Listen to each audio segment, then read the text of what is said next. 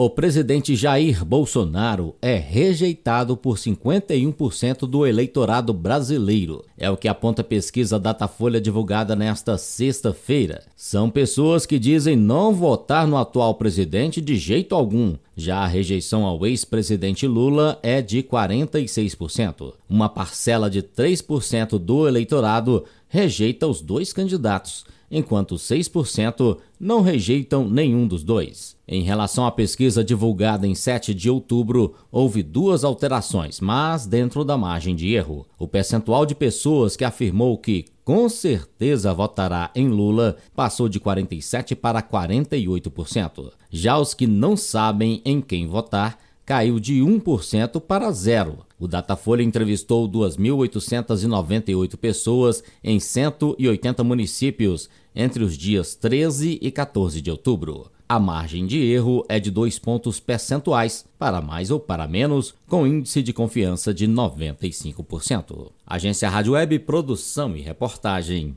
Alain Barbosa. Hello, it is Ryan, and I was on a flight the other day playing one of my favorite social spin slot games on chumbacasino.com. I looked over the person sitting next to me, and you know what they were doing?